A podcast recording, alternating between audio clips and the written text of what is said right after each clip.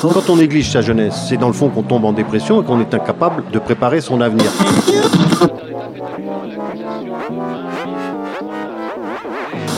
Ça ne veut plus rien dire, lycéens. C'est des merdeux, des cons. Le jeune est tourné vers l'avenir. Mais aujourd'hui, l'avenir ne se tourne plus vers le jeune. Univox, le rendez-vous du monde étudiant sur Radio Campus. Bonjour à toutes et à tous.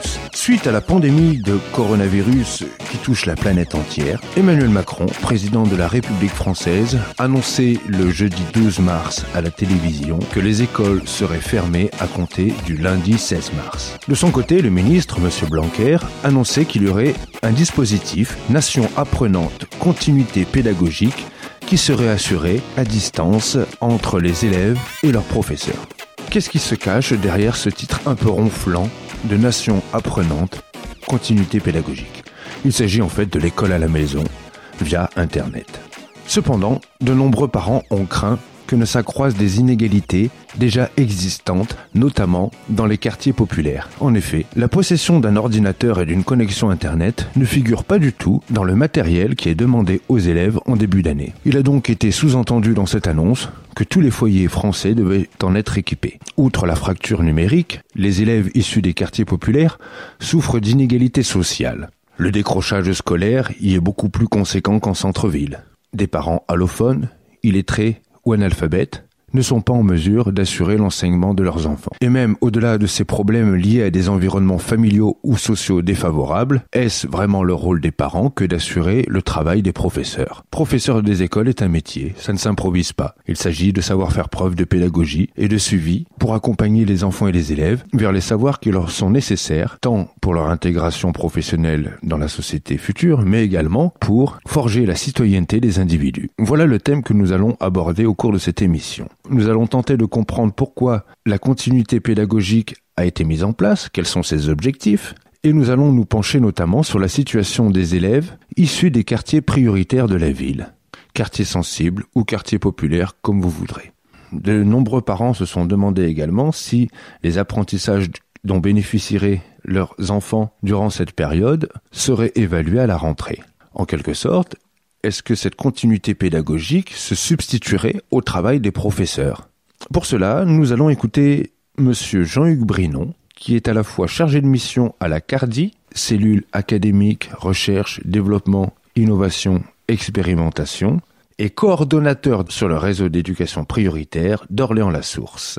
Tout ce travail qui est demandé aux élèves pendant la période de confinement, est-ce que euh, il sera évalué au retour euh, à, la normale? C'est-à-dire que, je ne sais pas, mettons que les élèves en soient à la table de 5 et que pendant le confinement, on leur demande d'apprendre la table de 6 ou de 7.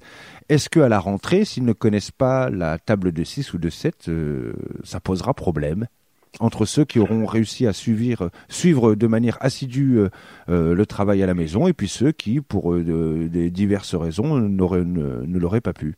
Euh, de fait, euh, le but, c'est de ne pas, on en a parlé tout à l'heure, hein, de ne pas accroître les inégalités qui pourraient déjà exister. Et dans une classe, quelle qu'elle soit, il y a toujours des différences. Les enseignants essayent toujours d'adapter au maximum dans la mesure des possibilités. Donc là, avec cette situation qui est encore, on va dire, euh, plus criante, avec euh, les différences qu'on a déjà évoquées tout à l'heure, d'équipement, de nombre de personnes, euh, de compétences ou pas de, des parents pour accompagner.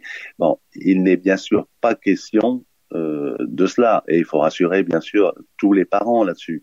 Le but là, c'est de conserver un lien avec l'école, avec son enseignant, avec l'apprentissage, mais surtout revoir des notions qu'on a déjà vues peut-être des nouvelles, ça c'est à chaque euh, enseignant de juger comment il peut procéder, pour maintenir aussi une certaine habitude de travail. Le confinement, ce ne sont pas des vacances, ce sont des circonstances particulières pendant lesquelles on peut faire des activités et maintenir bien sûr une activité, je serais tenté de dire cérébrale, en faisant plein plein de choses. Hein. Mmh. Il y a plein de choses qu'on peut faire à la maison, dans un appartement. Euh, compter, euh, lire, écrire, compter, ce sont les choses basiques qu'il faut entretenir et qui ne sont bien sûr pas évaluées à la rentrée, là, à la reprise des cours. Euh, on nous dira la date qui est prévue pour cela, mais quelle que soit la durée, ce n'est pas le but. Le but, c'est de conserver une habitude de travail à minima et bien sûr d'entretenir toutes ces connaissances que les élèves ont déjà. D'accord, merci pour ces précisions. Maintenir une activité cérébrale, c'est important ça aussi. Ben oui, parce que Mhm. ça permet euh, bah, d'échapper un peu à la tristesse, hein, on va dire, de, ce- de cet état de confinement. On n'a pas la possibilité de mener toutes les activités qu'on mène d'habitude. Je pense aux enfants qui vont bah, à l'école, par exemple, Hmm. parce qu'à l'école, on apprend, mais on joue aussi. On a, Et comme oui, on dit, on a ses, ses pairs, ses camarades avec lesquels on échange. et oui. Euh, quand on rentre de l'école, on va jouer un petit peu en bas dans le parc. Tout ça, on peut Mhm. plus le faire. Donc, euh, c'est vrai que c'est important d'avoir l'esprit un peu occupé. Je le disais en début d'émission, tous les élèves ne sont pas censés avoir un ordinateur et une connexion Internet. Nous allons écouter à présent le témoignage de Monsieur Marmet, directeur d'une école primaire, l'école Diderot à Orléans-la-Source, qui nous explique quelles sont les autres problématiques que peuvent rencontrer les élèves, outre la problématique matérielle.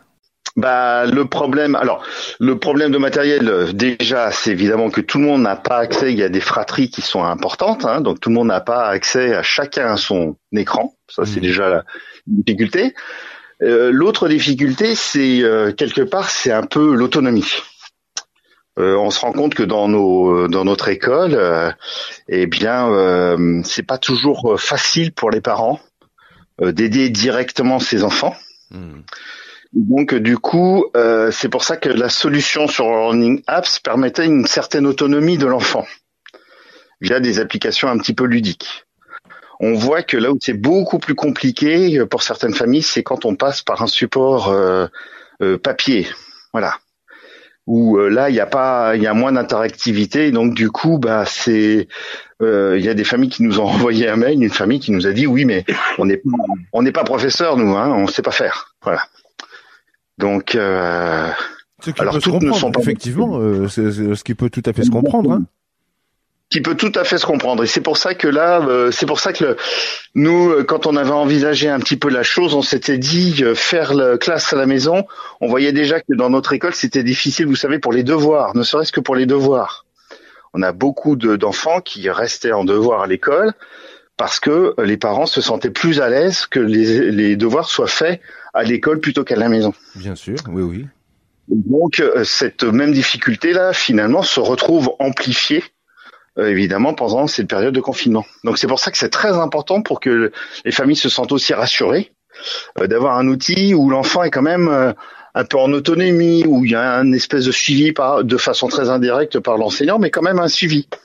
Et je pense que c'était pour ça que on a privilégié nous euh, l'application, enfin les applications Learning Apps justement pour euh, pour essayer de décharger un petit peu les familles de ce, ce côté un petit peu euh, angoissant de faire la, la classe à la maison.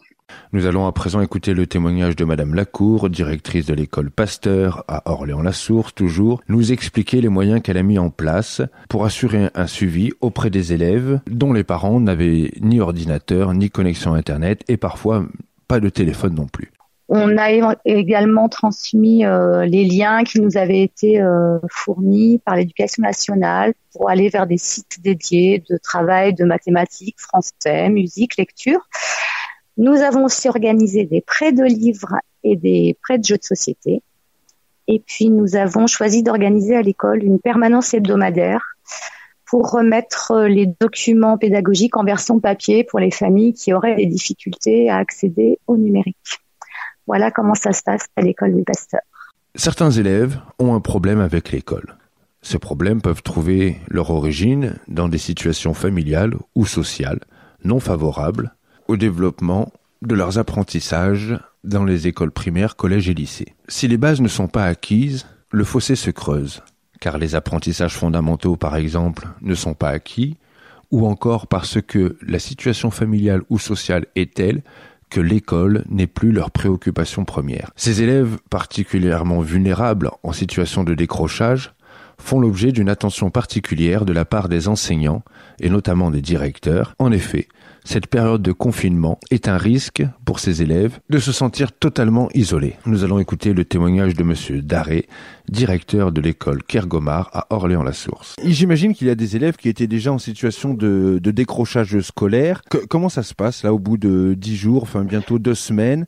Euh, Est-ce que vous avez réussi à garder ce lien justement avec euh, ces, élèves qui étaient déjà en difficulté euh, avant le, le confinement? Comment ça se passe pour eux précisément? Alors, ce sont les élèves sur lesquels, moi, j'ai demandé en tout cas qu'il y ait le, plus de vigilance et d'attention.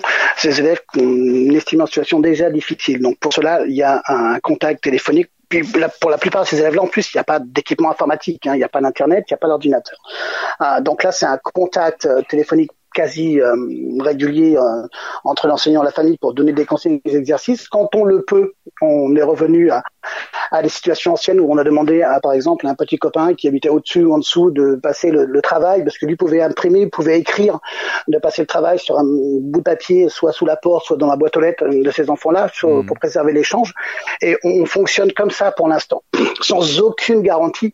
Euh, voilà de la qualité du travail fourni, euh, parce que souvent on a des parents qui ont un téléphone mais qui savent pas faire une photo du travail fait, le transmettre sur une adresse mail, c'est extrêmement compliqué. Hein. Il y a mmh. aussi cette fracture numérique sociale hein, qui est ressentie. On n'est pas tous égaux par rapport à l'utilisation des, nouveaux outils de communication et c'est euh, du coup là on, le ressent vraiment euh, sur, sur notre, notre, quartier en tout cas, sur notre secteur de, de la source. C'est une vraie difficulté. voilà, clairement ce matin on a eu une, une conférence virtuelle avec notre Madame Bourgeon, notre inspectrice, qui nous a clairement dit qu'il fallait pas euh, de surcharge de travail euh, distancié, que c'était extrêmement difficile, hein, qu'il fallait penser euh, que si on avait la chance de reprendre en mai-juin, que c'était pas deux mois où on avait comme objectif de finir le programme scolaire, on, sait qu'on ne le finira pas, et on sait très bien qu'à la rentrée prochaine, septembre-octobre, il faudra qu'on revoie des mmh. apprentissages qui n'ont pas été faits en mai-juin, mmh. voilà, pour ne pas creuser plus encore les difficultés euh, scolaires qu'ont nos enfants et qu'ils soient complètement décrochés. L'adaptation va, va durer en fait hein, sur, le, sur le principe de travail de, des, des enseignants. Il va falloir s'adapter en mai-juin. Si on reprend en mai-juin, il faudra aussi s'adapter à la rentrée scolaire prochaine. Ces enregistrements ont été réalisés le 30 mars. Deux semaines après la mise en place de la continuité pédagogique, j'ai demandé à Monsieur Marmé, directeur de l'école Diderot, quel était son bilan suite à ces deux semaines de continuité pédagogique, entendez par là l'école à la maison? Alors là, c'est évidemment plus compliqué à jauger puisque bon, j'essaye d'avoir une fois de temps en temps donc un contact téléphonique, mais euh, il est difficile de savoir évidemment qu'est-ce qui se passe exactement dans les dans les familles à ce niveau-là. Mmh. Euh, ça, c'est un peu tout le tout le problème à ce niveau-là de, de, de, communication et la communication par euh, par écrit est, compliqué. Votre bilan au bout de deux semaines? Bilan au bout de deux semaines. Euh... Alors votre bilan sur la continuité pédagogique, euh, voilà, euh, après deux semaines de confinement. C'est donc bah forcément on comprend bien que j'en discutais avec des collègues qui étaient eux sur d'autres écoles que quelque part cette ça va créer euh, peut-être des, un fossé encore supplémentaire entre euh, ceux qui dont les parents peuvent euh, complètement aider à la maison et évidemment ceux qui, qui ont plus de mal à le faire. Donc là, il va y avoir un fossé qui va s'établir, euh, peut-être un petit peu plus, mais en revanche, je trouve qu'il y a des côtés très positifs. Alors lesquels? Et euh, notamment, justement, dans l'application numérique, ça va booster justement tout ce qui est euh, donc application numérique donc euh, dans les écoles, ça c'est le, premier point, mais en vue de motiver euh, certains élèves. Et j'avais des élèves notamment qui étaient un petit peu plus fragiles, moins motivés sur des applications classiques en classe et qui ont l'air là beaucoup plus motivés à le faire sur sur des applications numériques. Donc ça ça va permettre un petit moment. Et puis l'autre point aussi c'est euh, la communication aussi qui se fait euh, par euh, par mail et qui se fait par blog. Je pense que la communication entre l'école et les familles vont changer. Il y aura un avant-après. Parce que du coup, euh, la communication par mail se faisait très très peu. Euh, et là, bah, il y a quand même des échanges de plus en plus fournis. Et les parents attendent de plus en plus une information euh, fournie via ce canal-là. Et je pense que ça va, ça va renforcer un petit peu justement cette communication euh, euh, entre famille et école.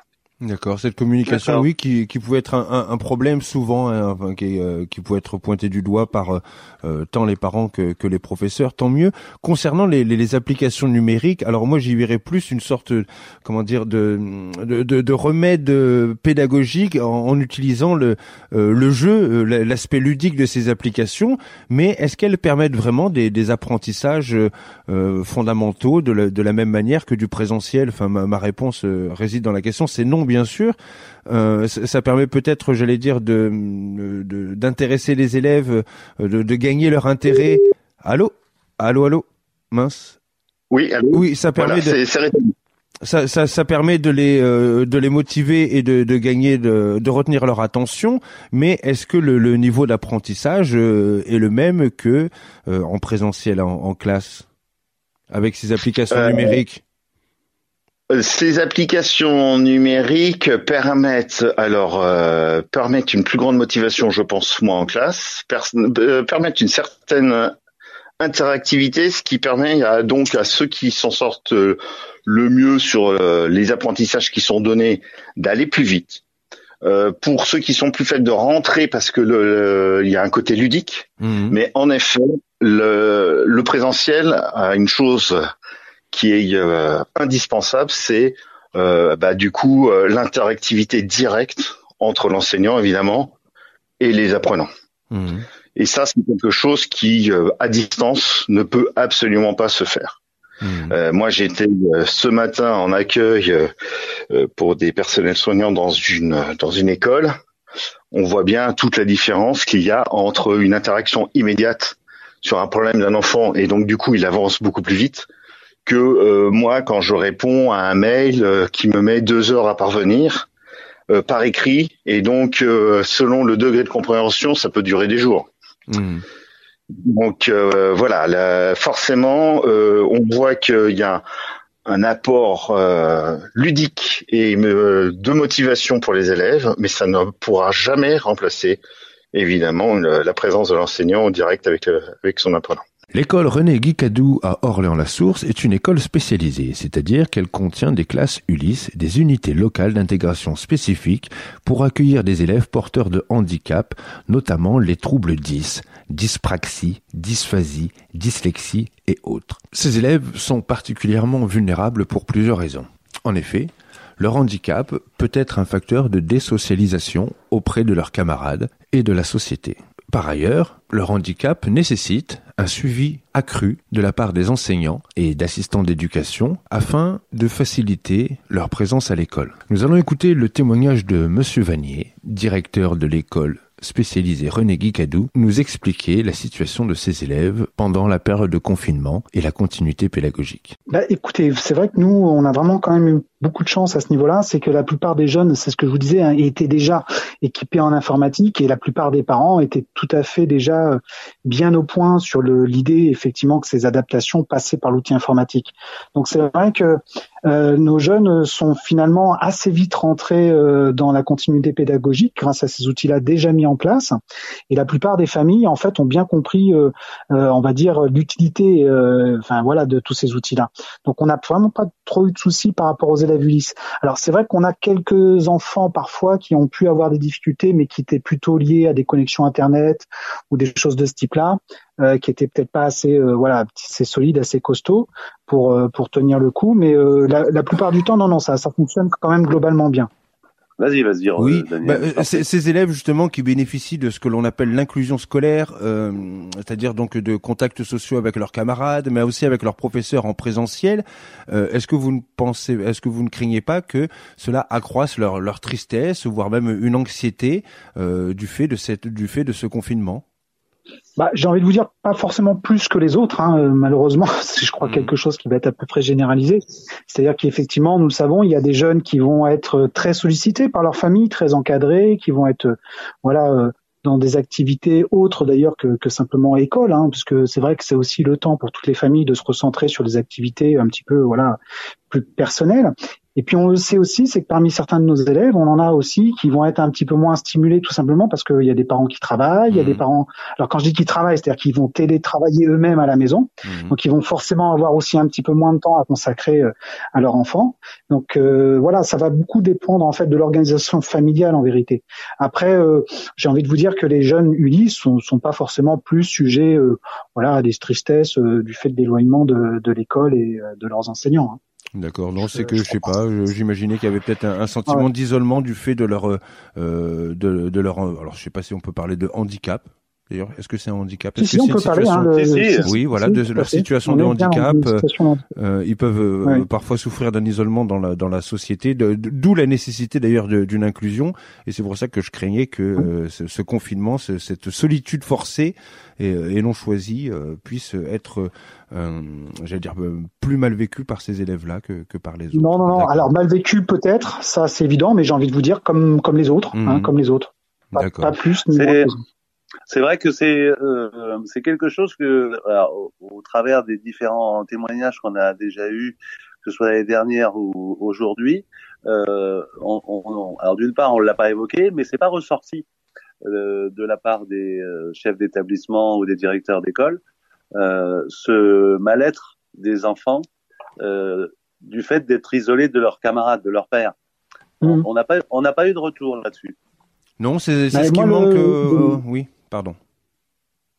Non, non, je disais les, les seuls retours que j'ai personnellement, c'est que euh, on le sait euh, que déjà nos professeurs mettent en place la continuité pédagogique et avec tous les outils qu'ils ont à leur disposition. Je pense notamment aux mails, aux classes virtuelles, choses de ce type-là. il faut savoir que les jeunes entre eux ont aussi des moyens de communication. Euh, Moi, je suis directeur, je suis aussi papa, donc je peux vous parler de ce que je vois à la maison. Je peux vous assurer que mes enfants, alors certes, ne voient pas leurs camarades de classe, tous les jours, mais par contre, ils sont en lien avec eux. Un téléphone portable, webcam et compagnie fonctionnent à plein régime. À ce niveau-là, je peux vous assurer que euh, les enfants ne sont pas isolés. Et j'ai le même retour de mes collègues hein, qui disent bien qu'il y a des échanges entre les enfants, en fait, aussi mmh. par euh, voilà par tous les outils qu'on connaît aujourd'hui. Ouais, ce qui est très bien. Ce qui est très bien. Oui, oui, tout à fait. Voilà. Est-ce qu'il y, est y, a des familles qui ont été particulièrement en difficulté, par exemple, parce qu'elles n'auraient pas l'équipement informatique nécessaire ou parce qu'elles seraient euh, allophones ou, ou, illettrées? Parce que bah, des fois aussi, c'est l'occasion, enfin j'allais dire, les élèves, euh, j'allais dire, de dépasser l'intégration sociale de leurs parents. Est-ce que vous avez rencontré euh, certaines, euh, certains élèves en difficulté, justement, à cause d'un environnement peu favorable? Parce que alors, si je parle ça, c'est que vous êtes dans une zone d'éducation prioritaire et que les inégalités, les inégalités sociales à la sources sont plus grandes qu'en centre-ville, notamment pour, euh, pour les élèves. Oui, tout à fait. Alors, on, a bien identifié certaines familles hein, euh, comme ayant des difficultés à communiquer parce que les outils soit ne sont pas efficients. Euh, bon, c'est vrai que la plupart des gens, quand même, malgré tout, ont un téléphone portable. Alors, c'est vrai qu'en dernier recours, c'est vraiment le téléphone qui, qui pour l'instant, on va dire, a été utilisé. donc là, eh ben, j'ai des collègues qui téléphone hein, à, euh, à leurs élèves ou qui vont envoyer des SMS ou qui par le téléphone en fait vont envoyer aussi des, des, des choses, des liens par exemple pour aller euh, sur des, euh, des actions ou des activités en, en ligne. Euh, mais c'est vrai que certains enfants aussi ont eu des, parfois, parfois des difficultés, c'est ce que je disais tout à l'heure, à, à, utiliser voilà les mêmes outils que les autres en fait, hein, parce que c'est finalement là où on peut avoir vraiment des doutes sur cette continuité pédagogique, c'est le fait que tous les enfants n'ont pas les mêmes possibilités à la maison. Hein. Certains vont avoir, bah, comme vous le disiez, un ordinateur avec webcam, ça va être euh, forcément beaucoup plus facile de rentrer en communication avec euh, un mmh. professeur, et puis d'autres ne vont pas avoir ces mêmes outils. Mmh. Mais à ma connaissance, nous n'avons aucun enfant qui soit totalement isolé. Hein. Alors quand je dis totalement isolé, c'est-à-dire qu'il n'aurait pas au, moyen, au, moins, au moins, on va dire, un téléphone portable à la maison pour communiquer avec son professeur. Voilà. Sinon, en tout dernier recours, après, bon, il y aurait toujours la possibilité de mettre en place finalement bah, du papier en fait, hein, par courrier. Mmh. Je sais que ça s'est fait dans certaines écoles, c'est-à-dire qu'en fait, euh, les professeurs déposent à l'entrée de l'école euh, des enveloppes, hein, des, des, enveloppes qui sont à destination des élèves, en fait, qui viennent mmh. récupérer finalement leur travail. Mmh. Alors ça a pu se faire dans certaines écoles, hein, mais c'est ce que nous a... pour nous à Cadou, on n'a pas eu à faire euh, ce genre de choses. Oui. C'est ce que nous a expliqué euh, Madame Lacour sur l'école Pasteur. Oui, tout à fait. Ils ont mis en place une permanence pour justement les quelques familles qui mm. auraient vraiment des, des, soucis pour se connecter et pour euh, la continuité pédagogique avec des, des, moyens et avec le numérique et, et ça fonctionne. Ouais. Non, nous, à la limite, là où on a pu avoir des difficultés de communication avec certains jeunes, ce sont plutôt des jeunes, bon, voilà, qui euh, se sont sentis peut-être un petit peu trop en vacances. Hein. Voilà, mmh. je veux dire mmh. comme ça.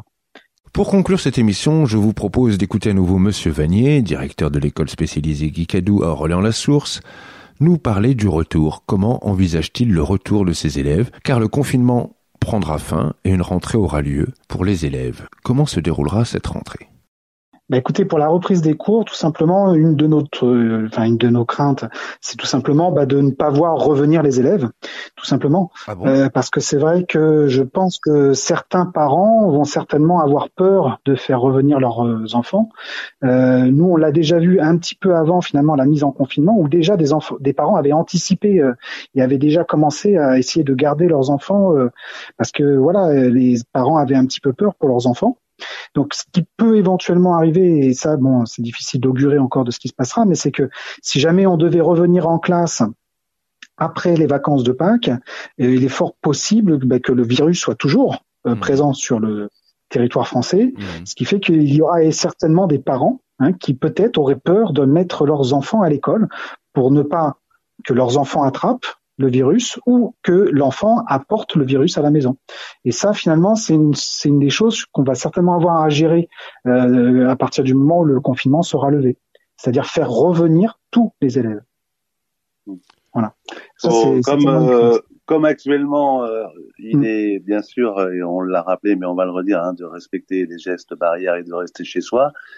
À partir du moment où, on va dire, la communauté scientifique aura donné son feu vert, euh, il faudra bien sûr rassurer les parents, comme ce qu'on peut faire là au téléphone, mmh. à la radio aujourd'hui, rassurer les parents sur, bien sûr, euh, le confinement ne sera pas levé, les établissements ouverts, sans qu'il y ait un consensus sur euh, aucun danger pour les enfants, bien sûr.